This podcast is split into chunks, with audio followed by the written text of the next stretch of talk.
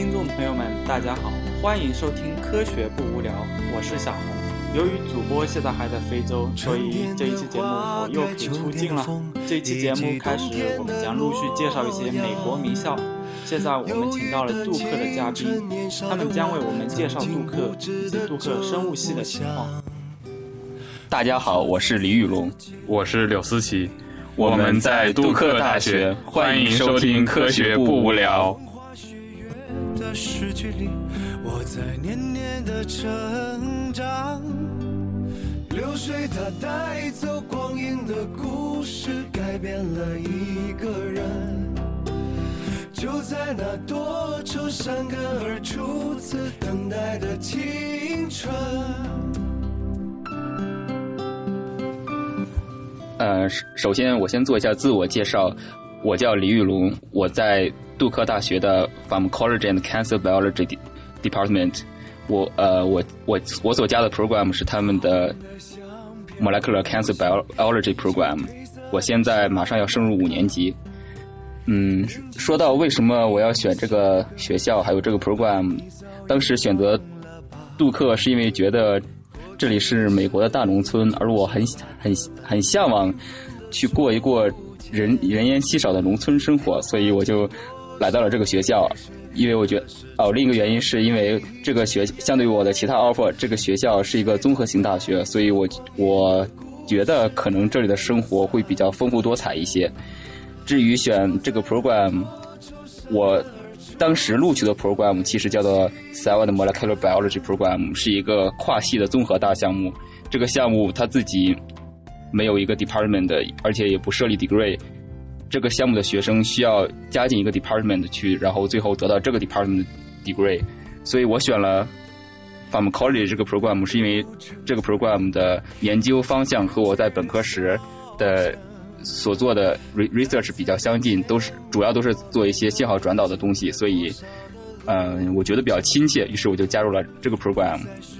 至于说来了之后和当初想的有哪些不同，可能一个是一个很大的不同是，虽然说这里是一个综合性大学，确实有很多的学生生活，但是感觉这些活动主要还是针对本科生的，而像我们研究生。更多的还是以专注于自己的学业和 research，所以说其实和去别的学校感感觉是差不多的，应该都是会相对来说，相对中国来说，课余生活会比较无聊。另一方面就是，虽然这里是大农村，但是人口其实还是挺多的，呃，还是和我当时想的不是太一样吧。说到我们。学校的学术总体来说，杜克是一个啊中上中上等的学校，就是说它其实没有什么很不像 Harvard、MIT 那样有很多的大牛，有很多的大 funding。这个学校的嗯也这个学校的老师们一般来说是水平相对来说比较中等吧。所以，比如说像我们系的话，一般大家发的文章都是一些呃 molecular cell、molecular cell 这类。的十分十几分左左右的文章，至于 Science Nature Cell 这种就是文章很少很少。说到科研条件，嗯，我个人觉得还是可以的，无论是从呃导师们的 funding 的情况以及设备这些东西。当然，我没有去过 Harvard、MIT，所以我我也我觉得应该会比那些地方还是差很多。但是总体来说，毕竟也是一个名校，所以科研条件。我觉得还是说得过去的吧。然后说到学习氛围，我当时加入这个系，就是因为这个系的课程要求是最少的，只有只有两门必修课啊，三门，对，三门必修课。然后 prelim 也是比较简单的，只有只需要做一个 proposal，嗯，所以我就是抱着不想看 paper 的态度，于是就加入了这个系。至于说到毕业要求，我们系的新的毕业最新的毕业要求就是你必须要有一篇 peer review 的文章，然后是需要被 accept 才能够毕业。然后我的 thesis committee 的话，我觉得基本上大家还是很好的，然后能够给你提供很多的建议。至于说是否 nice，这这这要看你选的选的 committee member 的个人性格，不能一概而论。然后系里的同学总体来说还是比较互相之间还是比嗯比比较友善的。当然，我们都是研究生，然后随着年纪的升高，大家可能就是的活动范围更加局限于自己的实验室，所以就说可能随着年纪升高，然后这些搜索的活动就会越来越少。然后我们系每年录取大概十十个左右的学生。然后录取的中国人比较少，一般都是，嗯，都是美国人或者就是在美国上的本科的学生。水平的话，啊，这个我确实不太了解了。就，我们曾在田野里歌唱，在冬季盼望。却没能等到阳光下这秋天的景象，就让失散的誓言飞舞吧，随西风飘荡。就像你柔软的长发，芬芳我梦想。那下面由我来介绍一下自己，我是我的名字叫柳思琪。我现在是杜克大学免疫系的，嗯，马上是第四年的学生。嗯，下面我就介绍一下我们这个 program。嗯，选学校的话，为什么我当时选这个学校？是因为我当时申请的美国的学校中只有杜克给了我，所以没有别的选择，我就过来。嗯，为什么选这个系呢？是因为当时我大四的时候在嗯国外做了一年的。交流做我的毕业设计，然后当时那个实验室做的是免疫，当时我觉得，哎，免疫还是挺不错的，所以就觉得以后还是做一下，看一下怎么样，所以就来到了杜克大学的免疫系。嗯，总体来说，我对这个系还是对杜克的免疫系还是比较满意的吧。嗯，虽然系里边的老板不是那么牛，就像刚才李宇龙说到的，嗯，杜克属于中上层的。研究型大学里边的学校的呃里边的系里边的老板肯定是比不上哈佛 MIT 那种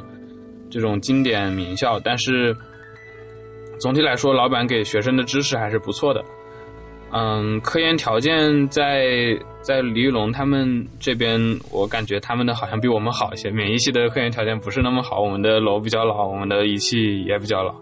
但是现在科研条件可能是由老板的。资金来决定的，而且美国大家都知道，最近一段时间会，它的呃，整个国家给的啊研究经费是降低了很多，而且每年还有通通货膨胀，嗯，所以整整体来说，科研条件可能都不不复往日这么厉害了，但是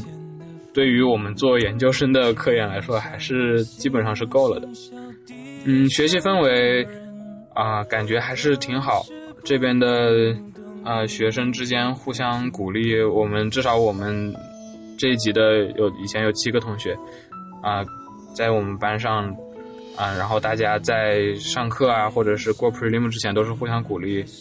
啊。有的时候是一起去看书，一起去自习的，所以还挺有大学的感觉。呃，系里边每年的 paper，在我们免疫系来说，每年的 paper。呃，平均可能是十分左右，跟李宇龙他们系类似啊。但是保底的话，就是五分的 JI 这种免疫系的免疫学的一些基础杂志，就像 JBC 一样。嗯，同学们的学术背景差异比较大。嗯，有的学生是从我们系，有的学生好像是从一些我不知道的。呃，未未曾闻名的美国大学毕业来的，但是还是有一些从伯克利啊、斯坦福啊这些学校来的本科生。我们系以前招的中国学生比较多，也不叫多吧，每年平均只招五到七个，一共只招五到七个学生，可能有一到两个中国人。所以这样算下来比例还是可以，但是近几年就就招的中国或者是整体的国际学生都很少了，主要原因可能也是刚才说到的，整体的资金不是很够。嗯，所以我觉得综合来说，这个免疫系这个 program 还是还是可以的。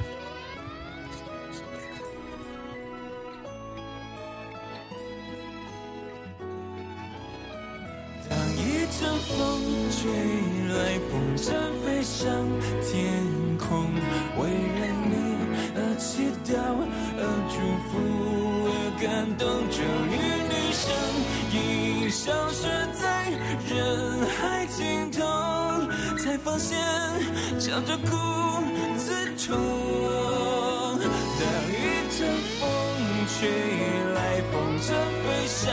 天空，为了你而祈祷，而祝福，而感动。终于，你身影消失在人海尽头，才发现笑着哭自痛。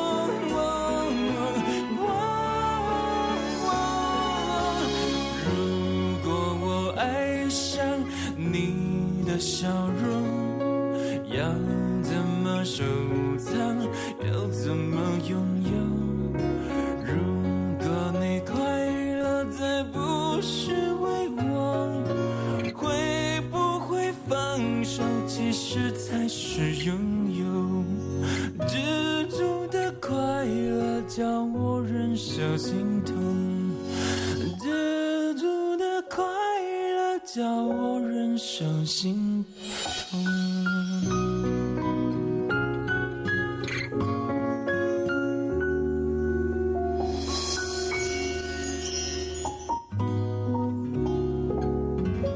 呃，下面我们来聊一聊杜克大学的生活。杜克大学在北卡罗来纳州的德尔姆市，这个城市啊、呃按照它的大小来说，其实在美国被称为中等规模的城市。不过这个城市可能比较老，然后黑人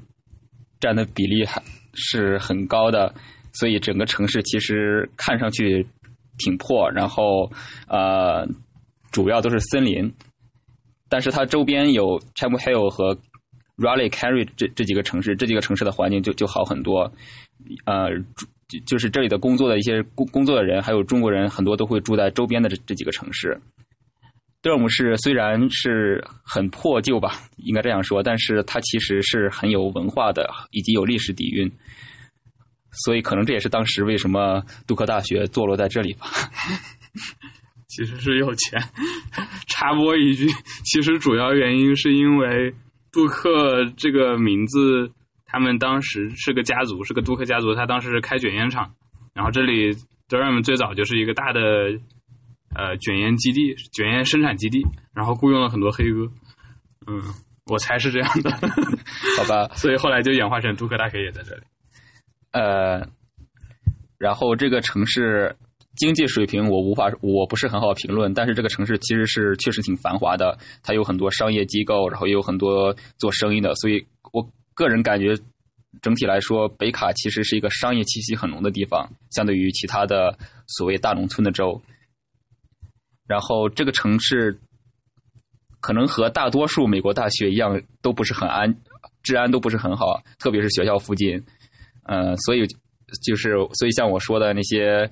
一些工作的人或者 faculty 们，他们很多都是住在隔壁的 Chapel Hill 或者 Carry、Raleigh 这些地方。餐馆的话，北卡地区有一个 RTP，就是 Research Triangles Park 这个地方，它吸引了很多华人，所以这里其实还是有一些中餐馆的。而且根据我的个人经验，虽然它比不上像纽约或者三藩的中国城那那那种水平，但是还是很好的吧。工作机会的话，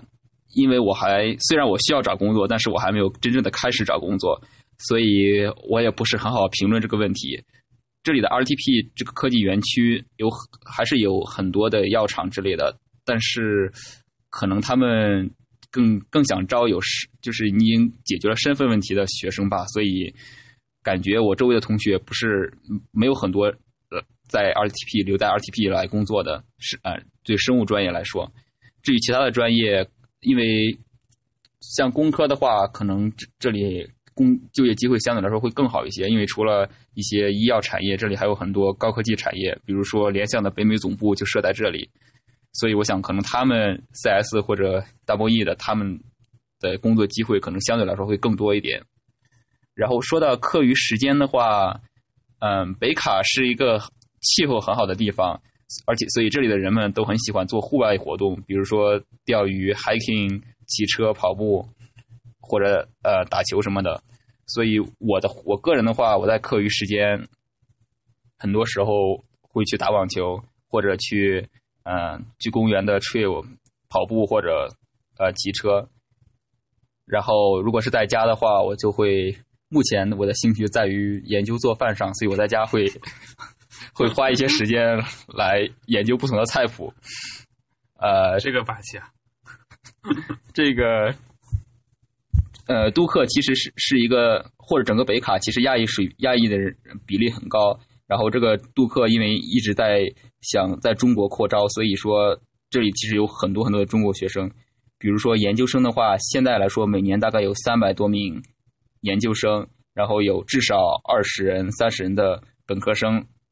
从啊就说从直接从中国大陆来的。至于当地的这些华裔 A、B、C 这些学生，可能算上比例来说会更高。然后这里的话，总体上来说，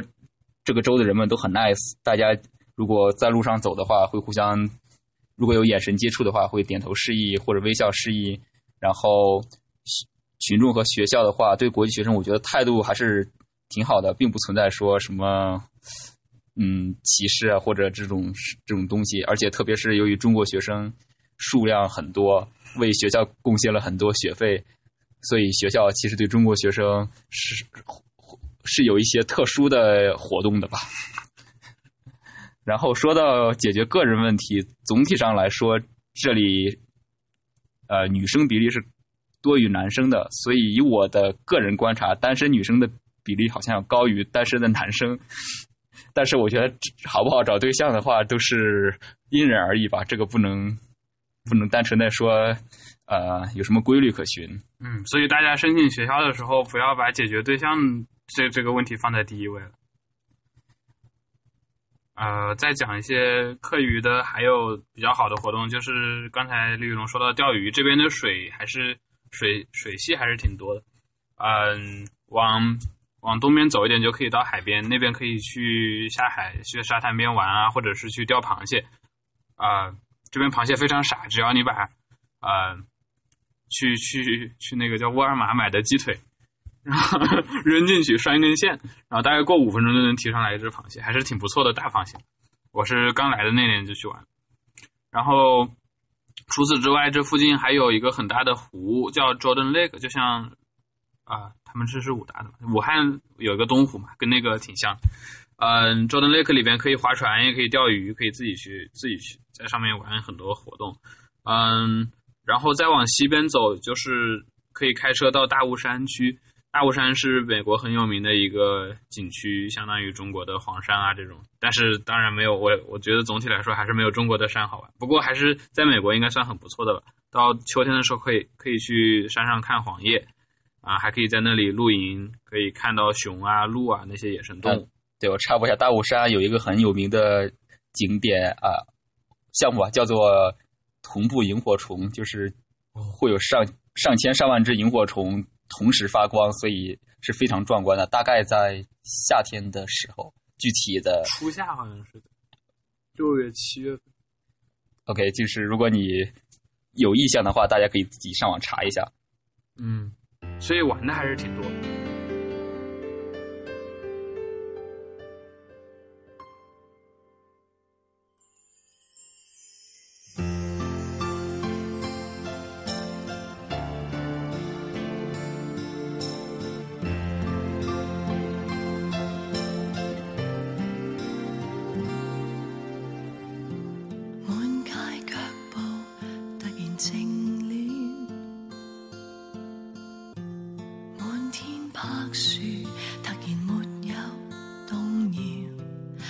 一刹，我只需要一碗热茶吧，那味道只是什么都不紧要。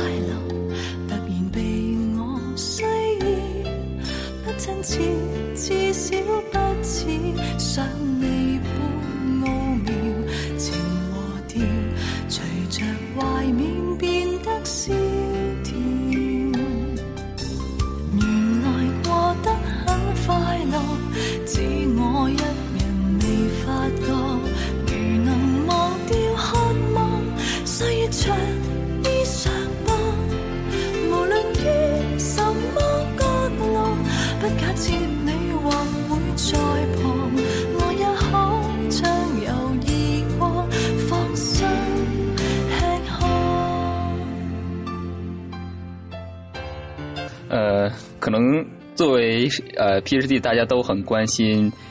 毕业之后的出路问题。就我们系来讲，啊、我主要会讲讲我们系的一些中国学生的出路。我们实验室的有一位师姐，她是毕业之后去了 NIEHS，就是美国政府的叫做环境与独立研究所，去那做了 postdoc。应该这我觉得她应该是和去 NIH 这种政府机构做 postdoc 是一样性质的吧？我应该是福利福利或者说呃前景应该可能会比在学校做 postdoc 要好好很多。然后至于其他的学生，嗯，有一些还是去做了 postdoc 的，感觉是如果你发的文章比较好的话，一般都会去做一下 postdoc。然后我们实验呃，对，感觉大家还是多数都是去做了 postdoc，可能因为我们我们这个系大家的研究方法是比较传统的，就是做实验 Western 啊、显微镜这种研究方法，所以不是很很好转哈。但是也也有一些，嗯，也有也有一些比较传奇的人物，有些有有转我知道的有转 JD 的，有去转成统计 PhD 的等等，所以我觉得可能这应该是和大多数学校的毕业生的去向都差不多吧，就是或者你继续在 academia 里待一段时间，或者就是去跳出这个坑去做一些别的事情。然后，如果去去做 postdoc 的话，感觉我认识的这些中国学生一般都会去 Boston 去发展，所以呃，可能那里的机会是比较多的。嗯，好，那我再说一下我们系的学生的去向，因为我们系的间隙时间比较短，所以到现在来来说，呃，中国学生的毕业嗯、的数量不是那么多，嗯、所以嗯、在我知道的中国学生里，还是嗯、基本上都去做 postdoc 了，就也是去做博后了，然后去的学校还是不错的，所以。嗯，所以说我们嗯这边杜克他们培养出来的中国学生还是呃能够找到比较好的地方。如果想一直找做科学、做研究的呃情况的话，嗯，但是据了解，最早的一个从我们系毕业的中国学生就是去了，开始是去做研究，呃，就读了博后，但是之后就完全转行转成一个无关的专业。啊、具体什么专业我记不太清楚了，好像是统计还是什么。嗯，然后呃，近期的毕业的中国学生有一个去了 NIH 的一个机构，当然也是因为那边有他的老板认识 N H 的一个老板才才能进去的。但是现在情况上来说，去 N H 那边不是那么容易，因为首先身份上那边不会给给中国人一个 H1 的签证，所以所以很多人选择还不呃不是愿意去。然后我有一个我们系的直系师兄，他他是去到了呃哈佛去做博后，嗯、还是去了一个挺不错的实验室。嗯，不过我觉得这呃在毕业就业上面来说，大家可以换一个角度，嗯，因为因为学生物的可能在以后的几年内，因为美国的经费问题不是那么好找工作，呃，不是那么好找学术类的工作，但是不妨试下非学术类的，比如说 industry 或者是 医疗方面，比如说 public health 那块的工作，那块好像目前还是呃会招一定数量的人，对中国人来说其实是一个挺好的就业机会。嗯，在这里说一下，嗯，杜克的招牌还是非常响的。啊、如果你拿着杜克的招牌去找工作的话，很多地方还是会考虑你。啊、接下来就要看大家自己怎么样想了。所以还是非常鼓励大家，无论是在最后升到哪个学校，嗯，就是如果是学生物的话，以后不一定要局限于在生物类生物类的工作。知名校友的话，最后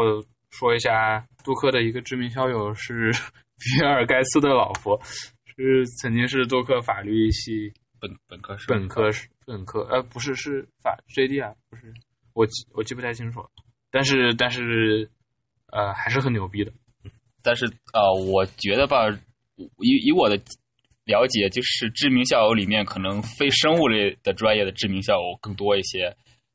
比如什么呃法学院的 JD 的 FUPA 的一些校友，他们可能从从知名度上来说比比较比较高吧。然后生物类的，我也我我我也不知道了，就 啊，大家就我们就说到这里了。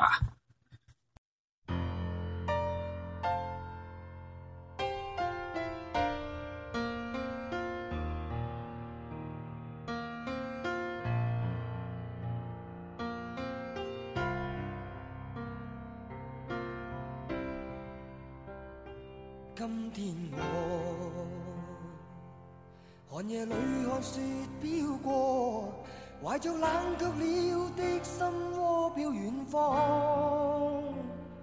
风雨里追赶，雾里分不清影踪。